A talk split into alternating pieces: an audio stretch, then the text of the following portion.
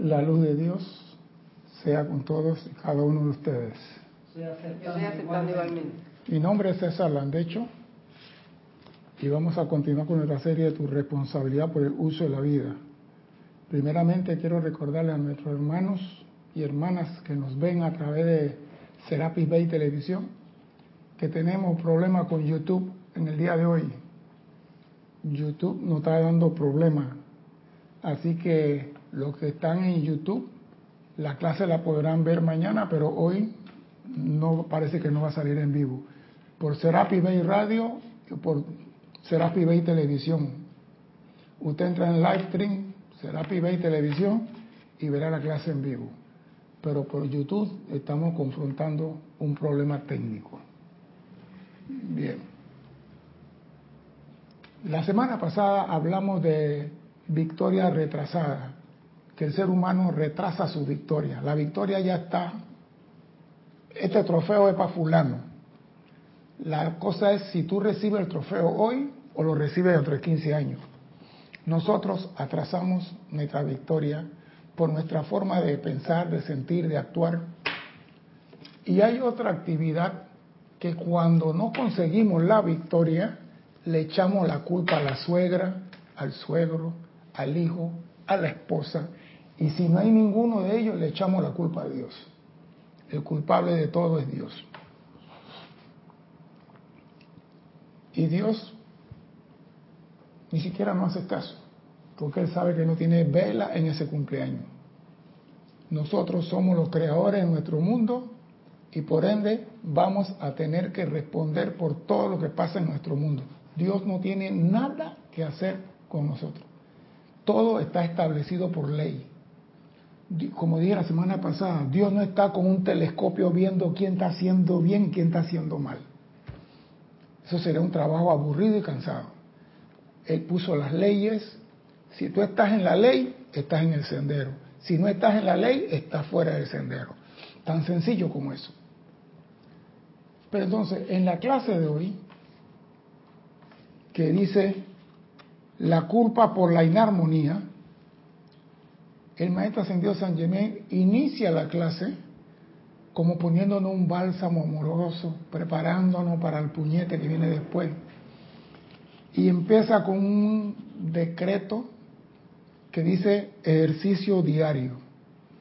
Dice, levántense y hagan esto en cualquier momento durante el periodo de 24 horas. Ya estamos en YouTube, al parecer, ya comenzó el barco a moverse. Así que los que quieren estar en YouTube pueden estar en YouTube, los que quieren estar en el canal 4 y tengan la radio ahí de emergencia. Si se va a la televisión, conéctese a la radio. Hagan este decreto en cualquier momento en 24 horas. Y dice así, Magno Dios en mí, asumo ahora tu eterno amanecer recibiendo tu magno esplendor y actividad que ahora se experimentan y manifiestan visiblemente en mí.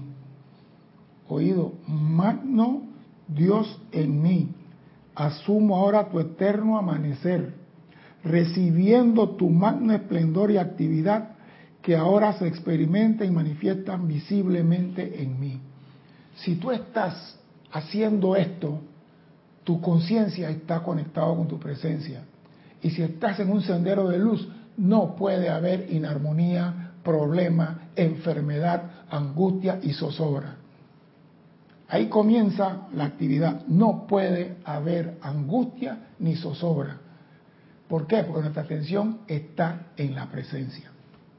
Si nuestra atención está en otra cosa, ya vamos a llegar más adelante en la clase. Y dice una advertencia. Si los estudiantes desean realizar esta práctica, oído, deberían primero hacerse un autoanálisis y determinar si es sincera su determinación de tener la luz. ¿Es de verdad que tú quieres esto? Y servirle incondicionalmente a esa luz. Oído la palabra, incondicionalmente. Desea la luz y quiere servirle a la luz, no de lunes a viernes y sábado y domingo, no. Incondicional, sin condición. Por ejemplo, el ser humano tiene por norma decir una cosa y al rato hacer otra. Cuando ocurre el matrimonio, ¿qué es lo que dicen durante la boda? Tú que estás casada.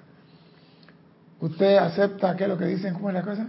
Eh, acepta al esposo, a la esposa en, hasta la muerte. Bien, la cosa es, yo, fulano de tal, me caso contigo, fulana de tal, para pasar el resto de mi vida junto a ti. Más o menos. Yo, fulano de tal, le digo a fulano de tal que me caso contigo hoy, 27 de agosto del 2019, para pasar el resto de mi vida junto a ti. Pero en cinco años las cosas cambian, todo cambia. Y dice, pero como mi vida cambió, no quiero pasar el resto de mi vida junto a ti. Ese es el hombre. Hoy dice que sí, mañana dice que no. Señores, si usted va a servir a la luz, determine si lo va a servir incondicionalmente. Si tienes otras prioridades, no te metas en esto. No pidas que te caiga aguacero si no tienes un buen paraguas. Si son sinceros, entonces que se paren en la luz y avancen. Despierten, párense en la luz y sirvan exclusivamente a la presencia única de lo correcto y lo justo. Párense en la luz y despierten. ¿No están viendo? Usted quiere salir de sus problemas. Aquí tiene esto. Con este decreto, y mire lo que me gusta aquí, el uso de esto pone en movimiento ciertos principios poderosos el uso de este decreto pone en movimiento ciertos principios poderosos. Y dice el maestro, de la cual no voy a hablar aquí de esto ahora mismo. Pero de que algo sucede cuando tú dices, magna presencia, yo soy en mí, asumo tu eterno amanecer. Y recibo tu magna esplendor y actividad que se experimentan y manifiestan visiblemente en mí. Tú estás pidiendo que Dios camine a través de ti. Vamos a decir la verdad que lo quieres. Sepan que Dios, la magna presencia, yo soy en todo y cada uno de ustedes, gobierna y controla todo desenvolvimiento en perfecto orden divino. Dios lo controla todo. Y dicen que en nosotros, no en aquellos que están avanzados en el sendero. Dios la magna presencia yo soy en todos y cada uno de ustedes. No dice en alguno, en todos y cada uno. Gobierna y controla todo. Si nosotros tenemos esa certeza y estamos del lado de Dios, no podemos tener problemas. Si tenemos duda de que Dios controla y gobierna, por ejemplo, una señora que está viendo en televisión que llevó a su hijo a un brujo y lo llevó a un chamán y le pusieron y le pusieron y dice, yo creo en Dios, pero estoy buscando salvación para mi hijo. Cree en Dios y baja un chamán, le ponen al niño, le ponen... Tú no crees. Si tú crees en una piedra, anclate en esa piedra y no suelte la piedra. Nosotros creemos en muchas cosas y por eso creamos muchos dioses. Así como el mar sostiene en su abrazo toda vida creada que ha sido designada a su esfera, el mar sostiene en su abrazo a toda vida que ha sido designada a su esfera. ¿Cuáles son esas vidas? Que el mar abraza. La vida animal, vegetal. No, el mar sostiene la vida de los peces, las algas, las los corales, todo lo que ha sido asignado al mar, el mar lo sostiene en su seno. Así el aire sostiene en su abrazo esas formas creadas de vida que le pertenecen, todas las aves y nosotros, todo el reino vegetal, el aire lo sostiene. Estos son dos eslabones que siempre están activos entre lo humano y lo divino, el aire, el, mar, el agua. Porque el hombre, sinceramente, sin esas dos cosas, nada más se queda en la tierra, creo que son sin aire, tres minutos, y sin agua, 15 días. Yo le pongo 15 días, quizás menos. Y son eslabones que están entre el cuerpo físico y el cuerpo de fuego blanco. O sea que siempre el elemento está en medio de nosotros. Podemos invocar estas formas de vida que nos den lo mejor de su elemento. Usted puede pedirle al agua, al aire, que le dé lo mejor de su elemento. Oído, lo mejor. Yo no sé qué es lo mejor, pero pídele a ellos y ellos lo van a dar. Y dice el maestro ahora, quitándole la brocha que nos dio al principio, el hombre es el único creador de la inarmonía. El hombre es el único creador de la inarmonía. Los elementos y sus habitantes son de por sí armoniosos. El agua es armonioso. Entonces, los tsunamis y los, los maremotos son producto del ser humano, no del elemento agua. Los huracanes, los buznados y los tornados, elemento aire. No porque ellos sean inarmoniosos, porque el hombre es el único, oído, único. No hay ninguna otra especie en el planeta Tierra que crea inarmonía, el hombre. Y para no pelear con Cristian, la mujer y los niños también. Muy bien. Sí, porque él siempre dice que yo digo hombre y dejo a la mujer por fuera.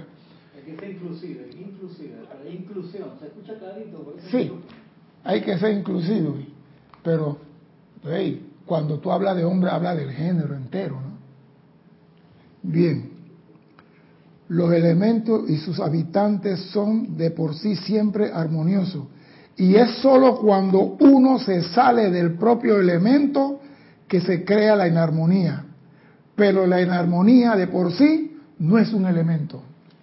La, semana pasada, pasada, antepasada, ya me acuerdo, yo dije que el gran sol central en la gran explosión manifestó tubos de luz y que la presencia decidió ir a través de esos tubos a expandir el reino de Dios y nosotros que somos la avanzada de la presencia entramos en esos tubos de luz. Alrededor de esos tubos de luz está la oscuridad. Y dije, y lo repito, la luz no desplaza la oscuridad, la luz penetra la oscuridad. Usted enciende la luz y ve lo que hay en el cuarto, apaga la luz y ya no ve nada, vuelve y enciende la luz, y, o sea que la luz penetra la oscuridad. La oscuridad está alrededor del tubo. Si tú te mantienes en armonía, tú viajas en el medio del tubo de luz y no tienes ningún problema. Pero si tú te sales del tubo de luz o sales del sendero, te vas a encontrar con la sombra. Y esa sombra se llama caos en armonía. Entonces, la ley de la vida es mantente en el sendero de luz. Si te sale del sendero de luz, el caos va a tener efecto sobre ti. Ahora, yo me puse a analizar esto y hago una pregunta. ¿Quién puso la oscuridad allí? Alguien tuvo que haber puesto la oscuridad allí, porque la luz solamente puede desplazarse a través de la oscuridad. Entonces, ¿quién puso la oscuridad? Alguien la puso. Alguien puso la oscuridad para que nosotros a través de la luz expandiéramos el reino de Dios. Alguien puso eso como prueba. Y alguien dijo, si tú te sales del sendero, te vas a encontrar con esto. Por eso es que Dios no castiga a nadie y eso está puesto allí. La oscuridad, caos, inarmonía, zozobra, angustia, enfermedad, muerte, caspa, piojo, todo está en el caos. Si tú te mantienes en el sendero de luz, tú no tienes ningún problema. Pero tú no puedes estar en el sendero de luz y teniendo caos, porque la oscuridad es desplazada por la luz. Con eso quiero decir que si Dios hizo todo perfecto orden, como acaba de decir, si tú estás en el sendero, no te puede picar ningún mosquito que te dé dengue. Si te está picando el mosquito, saliste del sendero hace rato. Y te crees que estás en el sendero, no estás en el sendero. Tú eres el dueño de tu vida y tú puedes decidir a través del libro de albedrío, me quedo en el sendero de luz o voy como Juan en la ciudad a experimentar qué hay en el caos. Esa es tu decisión. Pero no le eche la culpa a nadie.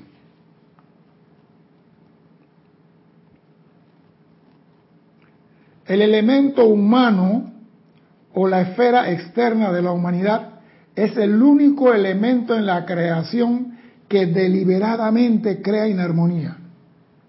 Deliberadamente, o sea, lo sé y lo voy a hacer. Y que conscientemente utiliza más la energía de Dios que le sostiene. O sea que el único elemento en este planeta, Tierra, que deliberadamente usa más la energía de Dios y que a pesar de todo cae en armonía, es el hombre.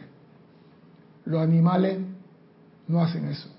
Las plantas no hacen eso. Y ese es el hombre hecho a imagen y semejanza de Dios. Ahora, algo tendrá que ver en el final de esto porque tiene que servir de algo. Esta es la única esfera en el universo en la que aquellos que funcionan en ella han asumido el comando y se han declarado independientes de Dios. Oiga la palabra, se han declarado independientes de Dios. Y más adelante voy a aclarar esto. Pero esto, por esto me refiero a aquellos que rehusan reconocer la presencia activa de Dios en sus vidas. El hombre cree que puede desplazar a Dios. Lo ha intentado varias veces. Y nosotros sabemos las veces que lo ha intentado, pero no, lo, no nos acordamos de ello. Pero vamos a llegar allá. Y dice, y Dios habla ahora cuando el hombre le echa la culpa de cosas que él no ha hecho. A ningún principio o actividad se le puede echar la culpa por el mal uso que la humanidad hace de ello ni al aire, ni al viento, ni a Dios, ni a los ángeles, ni a nada se le puede echar la culpa. A lo largo de las edades, la humanidad ha tratado de achacarle a Dios la responsabilidad por su actividad destructiva. Yo me acuerdo que yo una vez leí en la Biblia, en el libro de Job, a mí me espantó eso. Si tú estás sufriendo, si estás en enfermedad, estás pasando no sé qué, Dale gracias a Dios porque Dios se ha fijado en ti. Dios mío, qué brutalidad. ¿Cómo es posible que Dios se va a fijar en mí a través? Vamos a hablar claro. Si yo estoy en el sendero de luz y yo comienzo a criticar a un hermano, que den afuera del sendero de luz, porque no puede haber crítica en un ambiente de luz. No puede haber dos tipos de agua en una sola fuente ¿Cómo que Dios se fía en mí por mi sufrimiento? Si estás enfermo, no tienes donde vivir, estás no sé qué, Dios se ha fijado en ti. ¿De dónde sacaron esa barbaridad? Y lo más triste es que los evangélicos lo pregonan. No sé dónde lo sacaron, pero ese es el problema de ellos. Yo sé que el Dios que yo amo es un Dios amoroso y dador. Que yo no reciba los regalos porque no estoy alineado con Él. Esa es una cosa. Pero él no es mezquino ni tacaño. Ni cuando estoy llamando, así que oído sordo como Alejandra. No, él te escucha.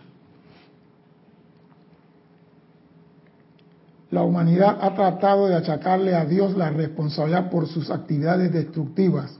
De allí la farsa de fabricar dioses que pudieran enojarse o alegrarse de acuerdo con los caprichos del género humano el dios del ron, el dios del amor, el dios del beso, el dios del tabaco, el dios de la baile, el dios de la juma, el dios del parto, el dios de... Tenemos dios de toda clase, el panteón romano. Y cualquiera hecho, le echo la culpa a Júpiter. Porque perdimos la guerra, le echamos la culpa a Júpiter. A Marte. A Martes. Sí, porque él es el culpable. Según los griegos era fulano, según los romanos era fulano, según el mismo Dios con dos nombres diferentes, pero eran, eran dioses a la cual les podíamos echar la culpa.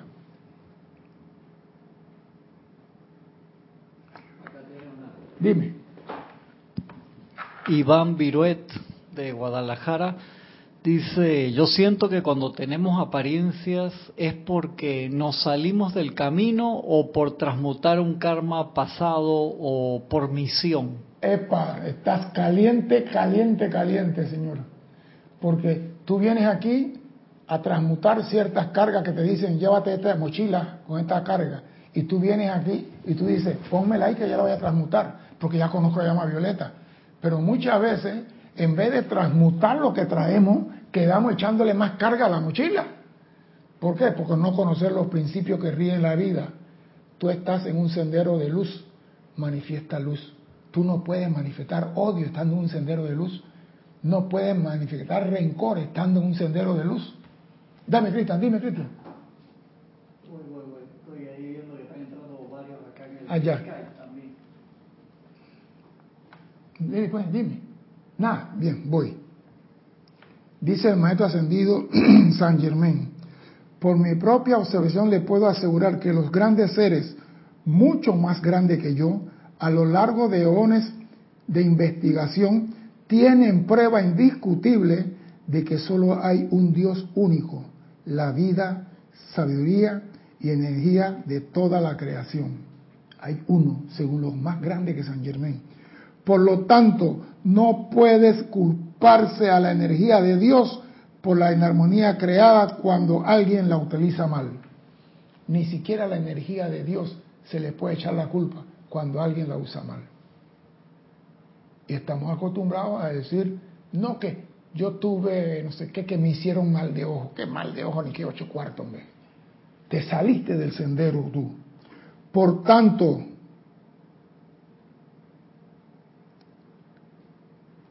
no puede culparse a la energía de Dios por la energía creada cuando alguien, repito, la utiliza mal. No puede culparse al principio de la banca de que haya banqueros deshonestos, tramposos y ladrones. Dime, Cristian. O.G. Nonis de Concordia Entre Ríos, Argentina, dice, toda separación trae sufrimiento, mas nos separamos menos armónicos somos y por consecuencia sufrimos. Exacto. Lo que pasa es esto, no hemos entendido que nosotros estamos rodeados por un tubo de luz que nos protege. Yo soy el círculo electrónico de protección con lo que la magna presencia yo soy me protege. Ese círculo electrónico de protección va contigo a largo de la encarnación. Y tú vas en ese tubo. Es como cuando los niños están en esos tobaganes así, en la, entran en ese tobagán y van dando vueltas. Ese es el tubo de luz donde tú vas. Eso va contigo. Si tú te mantienes armonizado, feliz, amoroso, estás dentro del tubo de luz. Ningún mosquito te va a picar. Pero si sentiste envidia porque el otro compró un Lamborghini y tú tienes un Volkswagen o un Lada, que peor es nada, donde sentiste envidia, quedaste fuera del tubo de luz. Porque no puedes sentir nada inarmonioso dentro del tubo de luz. Porque ese tubo de luz, ahora vamos a ver de qué está creado.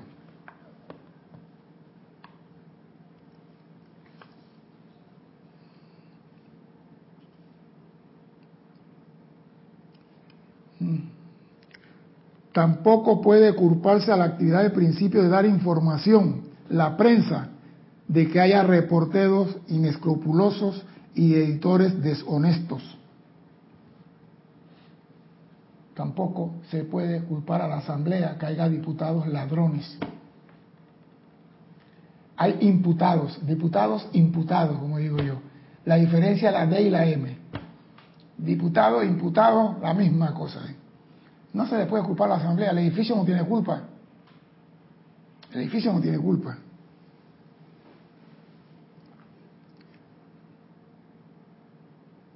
Les aseguro que no taleo el día en que estos principios de actividad serán utilizados en su más alto grado de poder constructivo. Y viene algo que nosotros sabemos porque en Serapi Bay lo practicamos. El cine constructivo y educacional también será utilizado como la manera más rápida, fácil y certera de educar a la percepción externa. Y aquí a través de todas las obras de Shakespeare y todas las películas tratamos de explicar. Hay una película que se llama dije, Una vez Hollywood de Quentin Tarantino. Hay que verla, es un enredo del cariño. ¿La que sale Bruce Lee? No, sale DiCaprio y Brad Pitt. ¿Te la están dando? Sí, en el Dorado. Son varias cosas al mismo tiempo que están andando lo, lo- como lo artista. Es un que tú te das cuenta que la vida, si tú no estás claro, cómo te enreda otro a ti. Y te hace creer que lo que tú estás haciendo es lo más bello del mundo. Pero en el fondo, él sabe que tú vas a fracasar. Así se mueve la industria en que el hombre quiere tener grandes puestos. En esa película se ve.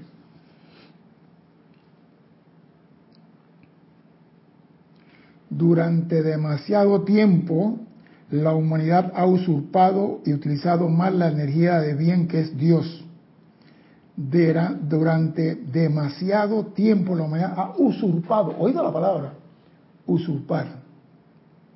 El aceleramiento, el aceleramiento interno producido por la radiación cósmica a través de los poderosos mensajeros de Dios que han surgido en el corazón de todos y cada uno de los hombres está conduciendo el deseo humano rápidamente hacia lo divino, tal cual es el caso de toda pugna aparente entre dos fuerzas.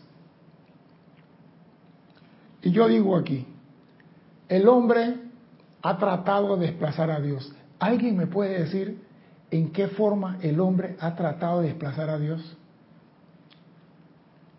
¿Alguien me puede ayudar en dar una idea de qué forma el hombre ha tratado de desplazar a Dios? Dale.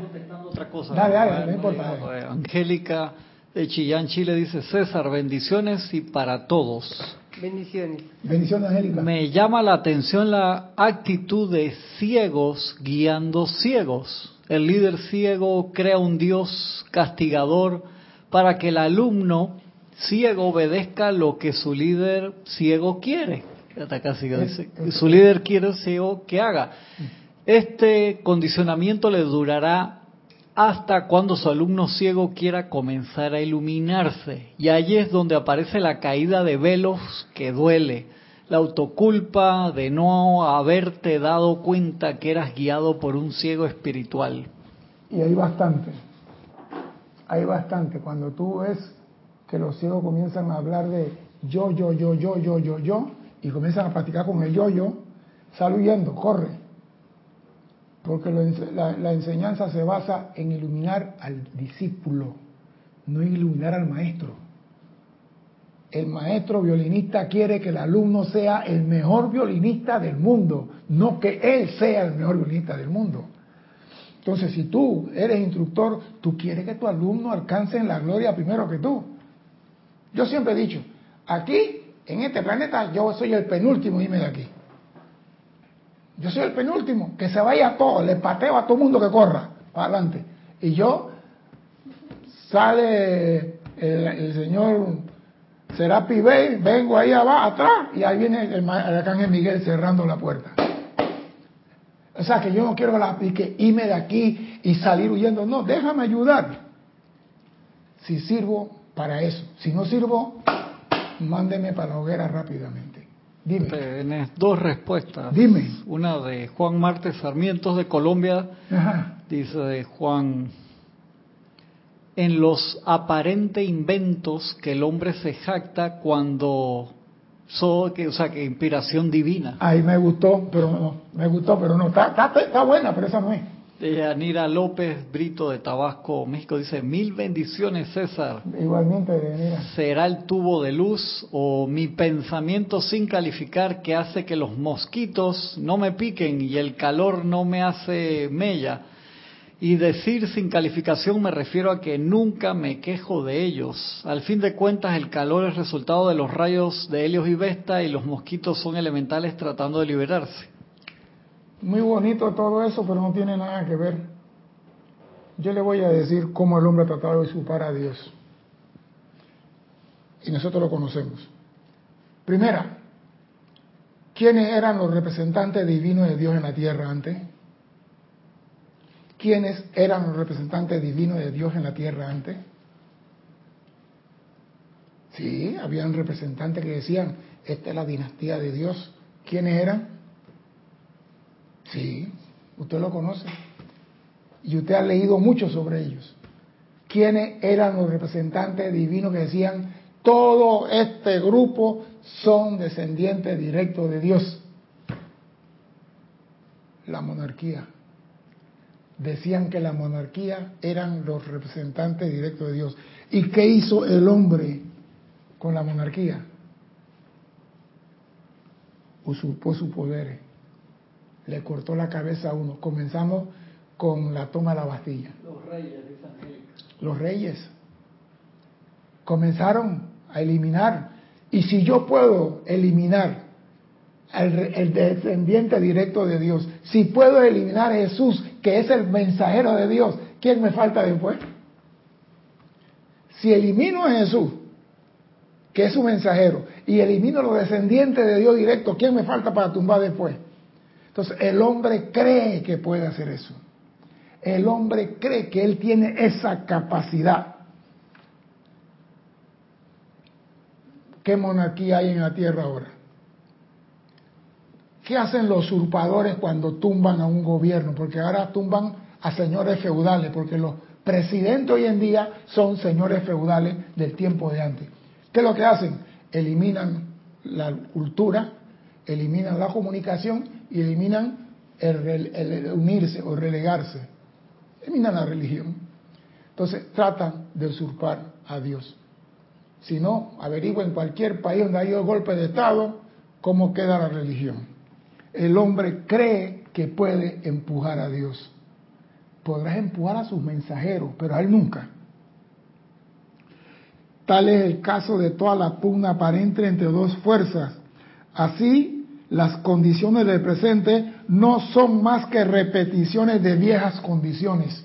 Estamos viviendo la misma cosa el que venga como mensajero de Dios a la tierra hoy en día para salvar el planeta, ¿usted qué cree que le va a pasar? ¿Usted qué cree? Con tanta ambición y tanta inarmonía y tanta pugna entre dos fuerzas.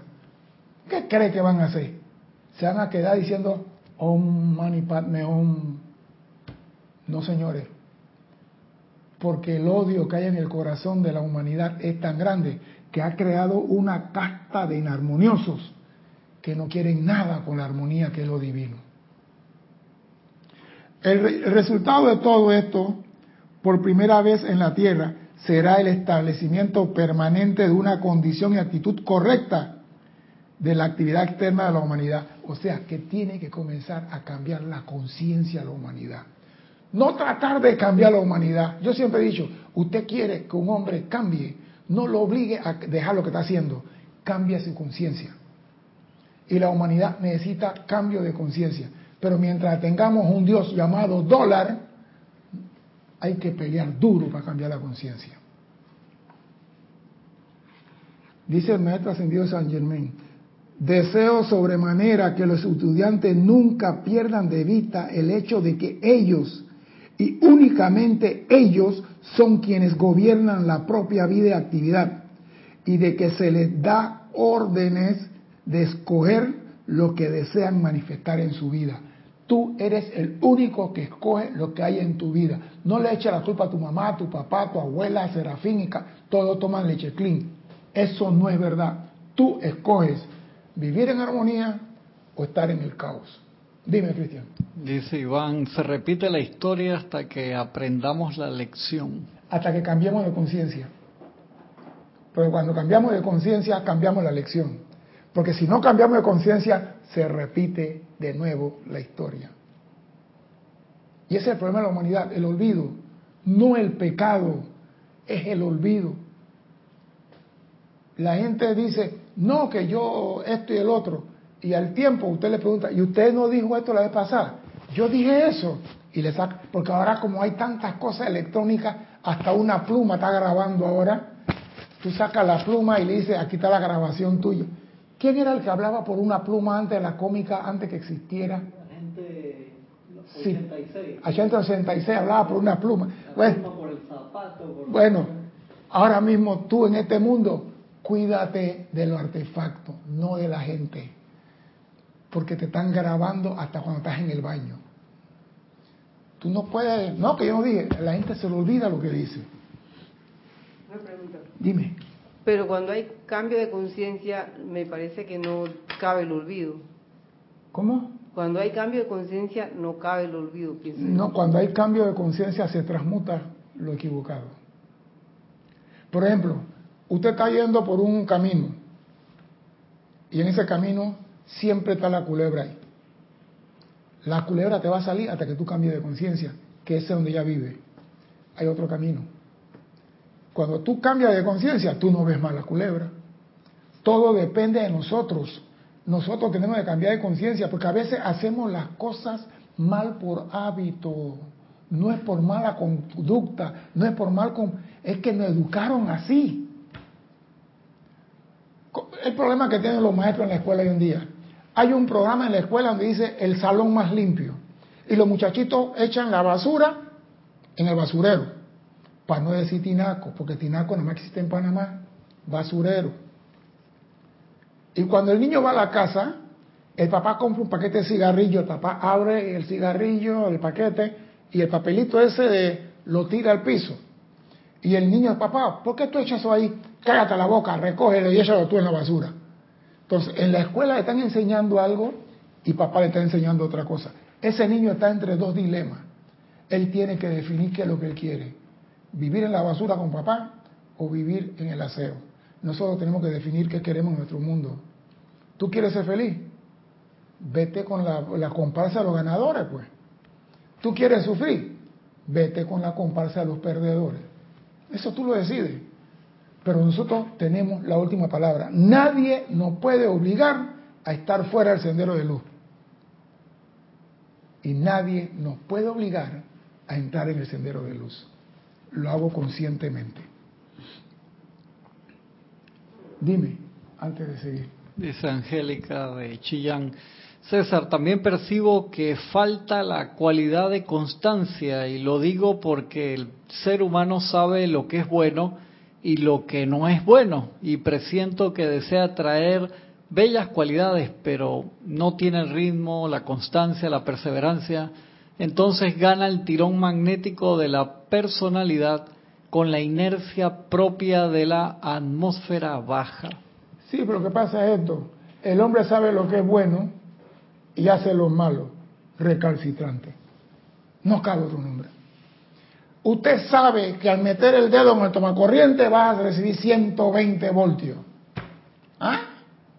Aquí en Panamá es 20, en Argentina es 240 al mínimo. Oiga, usted lo mete una vez y siente la corriente que te pasa por el cuerpo y te da coquilla. Si eres masoquista, vuelve a meter el dedo. Pero si estás consciente, no lo vas a meter ahí de nuevo, ¿verdad? Entonces, ahí está el cambio de conciencia. Cuando tú aprendes de la experiencia, cuando tú aprendes de la lección, eso es una victoria. Es un cambio de conciencia. Pero hay personas que meten el dedo y lo vuelven a meter. Y no me voy a meter por un, me vino un pensamiento, pues no lo voy a decir porque no quiero pelear con nadie. Ni lo voy a decir, voy a seguir mi camino. Sí, porque hay mujeres que salen en cinta de un hombre y se le va mal, y yo estoy de acuerdo con ella, que siguiente que sigue buscando hasta que aparezca el hombre bueno. Pero cuando van cuatro niños con cuatro papás diferentes, ya es tiempo de guindar la bota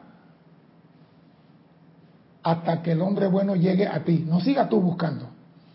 Anclate en tu posición y no siga buscando. Porque el camino que tú estás buscando no sirve. Ahí no aparece nada bueno. Tú tienes que tener discernimiento. Hey, yo voy por aquí, aguanta, aguanta. Alto, Dick Tracy, alto la acción. Amada presencia, dime qué debo hacer. No hacemos eso. Seguimos buscando. Y cuando terminamos, ocho niños, ocho apellidos diferentes. ¿De qué sirve eso? Y no es cuento, lo he visto aquí.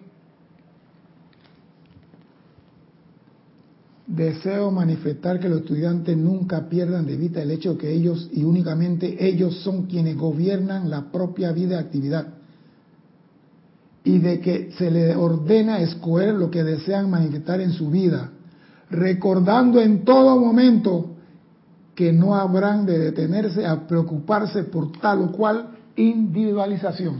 Y aquí me gusta esto, no te detengas a pensar en tu mamá, en tu abuela, en tu tía, en tu suegra, en tu hijito, que mira que yo no estoy en el sendero por...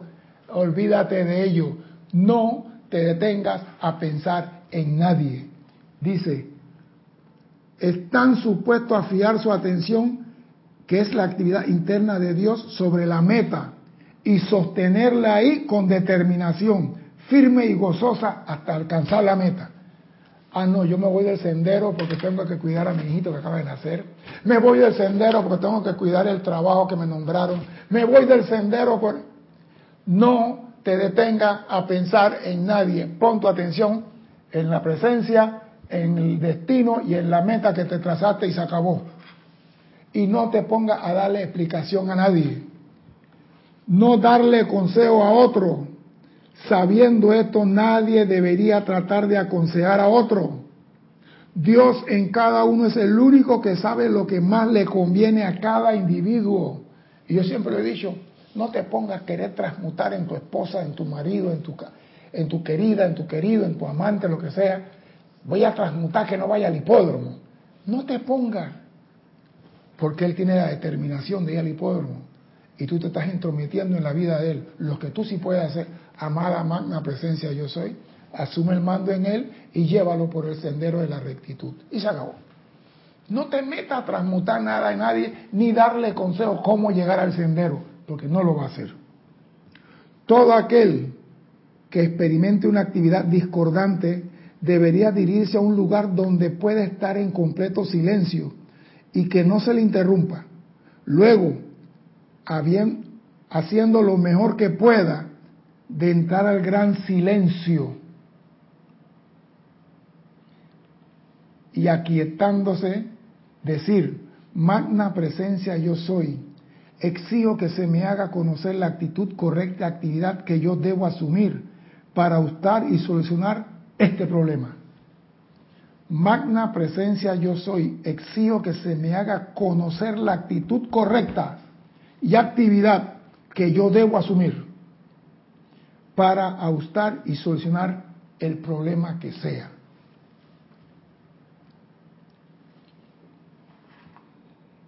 Si la respuesta no viene de inmediato, debería volver a entrar todos los días al silencio y continuar exigiendo que se le dé la respuesta divina.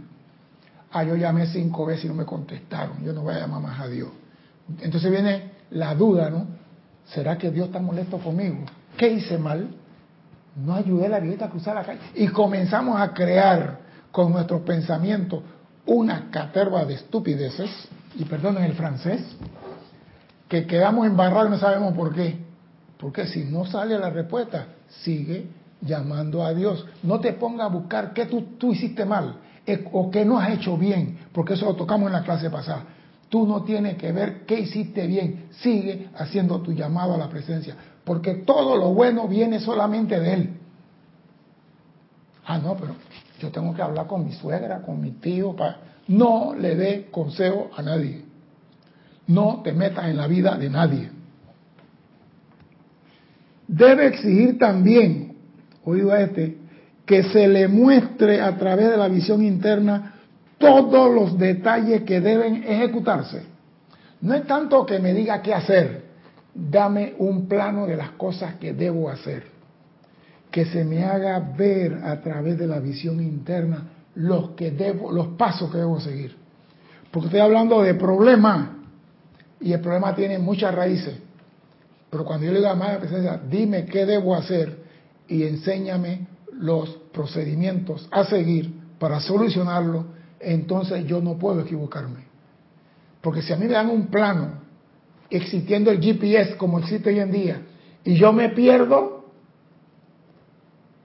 o no sé usar el GPS o el mapa es de Brakenistán, por ahí ni siquiera están.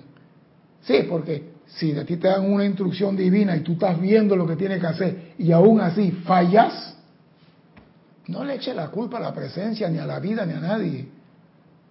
Porque te dieron todo. Es como si te dan un... la vez pasada, hace años, no la vez pasada, compraron un mueble para armar. Y estaba el esposo de una media cuñada antigua. Y yo llego a la casa y lo veo con la hija y con la señora de él y la antigua señora mía armando eso, y yo me lo veo en la sala, ¿no? Y entro y me le quedo mirando y digo, ¿qué están haciendo? Tratando de armar eso.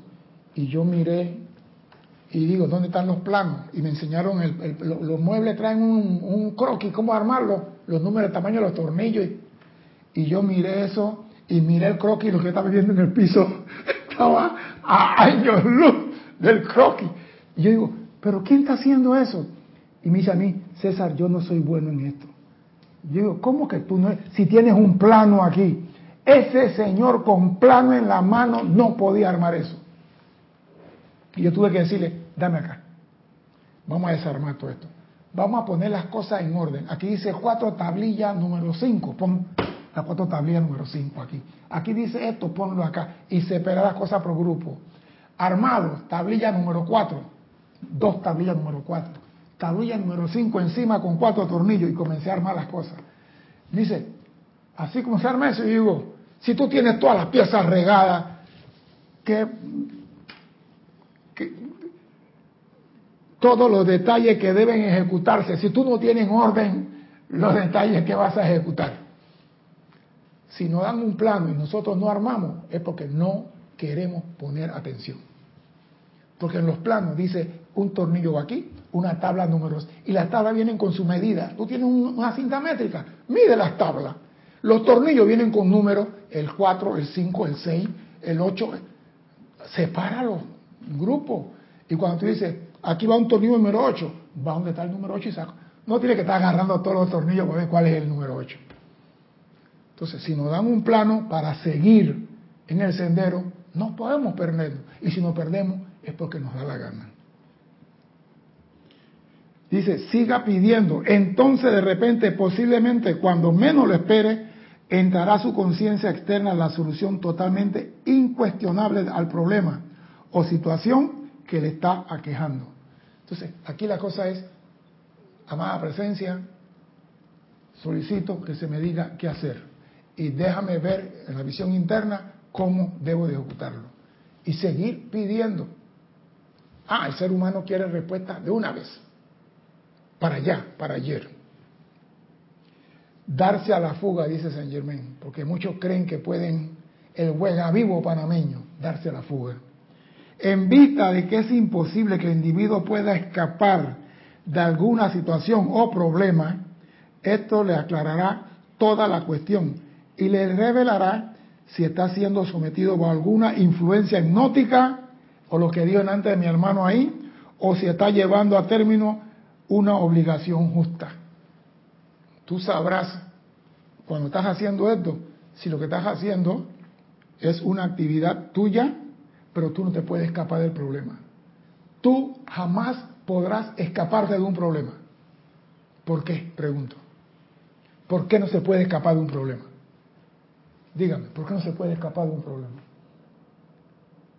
Digo, si está en la presencia, no se debe escapar. No, pero ¿por qué no se puede escapar de un problema?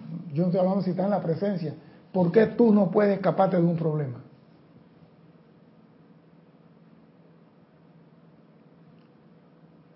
¿Por qué el ser humano no puede escaparse o darse la fuga de un problema? ¿Por qué? Sí, no te puedes escapar. Te puedes cortar el cabello, te puedes maquillar, te puedes poner traje de hombre, te puedes poner bigote falso y lo que quieras, pero no puedes escaparte del problema. ¿Por qué? Dime. Dice Aristide Robles de aquí de Panamá, dice, porque los problemas son energía retornante y Oscar Hernán Acuña Cosio de Perú dice porque es una creación propia y está en nosotros. Ajá, me gusta. Y Juan Sarmiento dice por no estar alineados a la presencia. Y Aristide Roble dice hay que redimir. Y Olga Perdomo dice porque te sigue. No, no tanto eso. Porque en ese problema hay un aprendizaje para ti. El problema trae un aprendizaje para el que está despierto. El que ve el problema como un plomo no aprende y le regresa el problema una vez, dos veces, cuatro veces, ocho veces, dieciséis veces, 32 gigas, 64 gigas, 128 gigas de problema. ¿Por qué? Porque no están poniendo atención a lo que está ocurriendo en su vida. Dime. Blanca de Colombia, creo que de Colombia, dice, porque son las lecciones que debo aprender. Gracias. Y Paola Farías dice, porque es la ley de círculo, todo regresa a uno para que sea redimido. Iván dice, porque tiene que ser transmutado e iluminado en tu vida. Todo eso está bien, pero todo eso es, es aprende de esto. Si usted está golpeando con un martillo y miró para la izquierda y se puso el martillazo en el dedo, la próxima vez yo estoy seguro que tú vas a mirar el clavo y no vas a mirar para otro lado. Es como la gente que está manejando carro hoy en día. Antes no había accidente por manejar con WhatsApp, con celular. Y ahora sabe cuántos muertos hay en el mundo por accidente con el celular y el WhatsApp. Y todavía el ser humano no aprende, que es lo más triste. Le han puesto boleta, citación en el juzgado por no manejar con el bendito teléfono en la mano. Insisten. Entonces, ¿cuándo van a aprender? Yo diría, yo siendo el juez, a usted la condeno a 90 días sin celular. No le pongo multa. No le pongo multa. Y si la encontramos con un celular, la encerramos en una cárcel sin luz por un año. Agua y pan. Sí, porque cuando tú le pones multa y ella tiene 15 millones de dólares, te paga la multa y te dice, y te pago tres multas por adelantar. Pero quítale el celular. Mira, es más fácil quitarle el marido a la mujer que el celular. Yo nada más espero que a ti no te pongan a trabajar en el tribunal kármico en algún momento. Yo voy a estar ahí. La Norma Mabel Marillada de Entre Ríos dice, bendiciones César, ¿qué es una influencia hipnótica? Es una sugestión, mi amor. Mañana va a haber un platillo volador volando sobre Argentina y va a tener luces y comienza tú a repetirlo. Y mañana el día amanece nublado en Argentina. Entonces dije, ustedes no vieron el platillo, pasó, pero la nube lo tapó y algunos tontos que van a creer lo que yo digo. Hay muchas cuestiones. Mañana la bolsa va a caer, los que andan en la bolsa, los que invierten en acciones. Mañana el petróleo sube. Todo eso es cuestión. Y eso es hipnotismo. Te hago ver que la mano está limpia y el dólar está pegado atrás de la mano. Y cuando digo, mira que no hay nada, saco el dólar acá. Dime, Cristian. Carlos Velázquez de Cypress, California, dice la luz de Diosa con todos y cada uno. Igualmente, don Carlos. Creo que la percepción y la experimentación de la inarmonía es necesaria para poder ver las áreas que iluminar mediante la sublimación de esa energía que regresa a su creador, a mí, para ser liberada. Esto será así hasta que pueda llegar a aprender mediante la gracia. Lo, último que dijiste es lo primero. Tú tienes que tener un conocimiento de la ley y cómo opera para poderte meterte en el mundo de oscuridad y sublimar lo que hay ahí. Primero sublima lo que está en tu mochila. No te metas a transmutar. No, no, transmuta lo que está en tu mochila primero. Así como en el avión, cuando se cae la mascarilla, ponte la tuya primero transmuta en ti primero y después transmuta lo que hay en el mundo. Hay personas que se quieren meter a transmutar en el mundo y hacer y hacer y no y tienen su mochila llena de piedra. No lo haga. No lo haga. ¿Por qué? Porque la vibración de tu piedra con otras piedras vibrando igual afuera del tubo de luz te va a succionar. Acuérdate que todo esto es vibración, todo vibra. Tú tienes piedra en tu mochila y las mochilas, esas piedras tienen vibración. Y si hay una vibración más fuerte y tú no estás anclado 100% en tu presencia y has dispuesto a servir la luz incondicionalmente, puede ser absorbido por la fuerza de la oscuridad.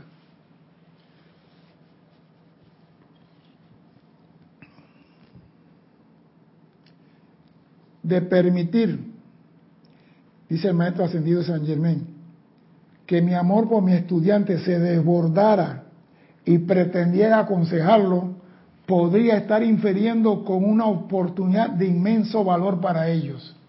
Porque hay instructores que se pisan los senos y preguntan de quién es la teta que está en el piso. Sí, demasiado amoroso. Yo no sé, a mí nunca me gustó los profesores en la escuela que eran demasiado amorosos. Porque yo decía, ellos no enseñan nada. Ese profesor que era cruel, que llegaba y decía, guarden todo. Nada más quiero ver una hoja blanca en el pulpito y, y un lápiz. No quiero pluma, quiero lápiz. Y dice, primera pregunta, la voy a pasar porque nadie la sabe. La segunda, ese profesor tenía algo que tú tenías que ganarte para que Él te lo diese. Pero esos profesores bondadosos, amorosos, que, ay, está lloviendo hoy, así que hoy no vamos a la clase, vamos a echar cuenta. No, a mí no me gusta esa clase gente. Por eso digo, lo mío no es que me gusten las cosas malas, me gusta que si me vas a decir algo, enséñame de una vez, no me des vuelta. Y Maestro San Germán dice, si yo fuera amoroso con mis alumnos, le hubiera quitado una gran oportunidad. El que yo sepa algo no me autoriza a quitarle una valiosa oportunidad a un estudiante. Nadie debería sentirse angustiado o perder toda esperanza a causa de la condición externa, cuando algunos breves momentos de contemplación pueden revelar el hecho de que solo hay un poder, una energía o actividad que usar o que está siendo utilizada, y es la energía de Dios. ¿Cómo meter en la cabeza al estudiante que nada más hay una energía en este mundo? Y que nosotros somos los únicos, los seres humanos, que tenemos el poder de pintar esa energía como nos da la gana. Somos los únicos. Nadie, el pescado no puede pintar la energía de Dios. El tiburón, por muy fiero que sea, no puede pintar. Nosotros sí. ¿Y qué trabajo cuesta meter en la cabeza al estudiante? Hay una sola energía en este mundo. Y es la energía de Dios. El día que el estudiante comprenda esto, todas las demás cosas que están a su alrededor van a caer. Van a caer. Todos los grilletes van a caer. Porque él se va a anclar en el único poder en este mundo. Y todo lo que él desea se tiene que manifestar. Y esta clase nada más voy por la mitad. Y ya el reloj me está diciendo tiempo.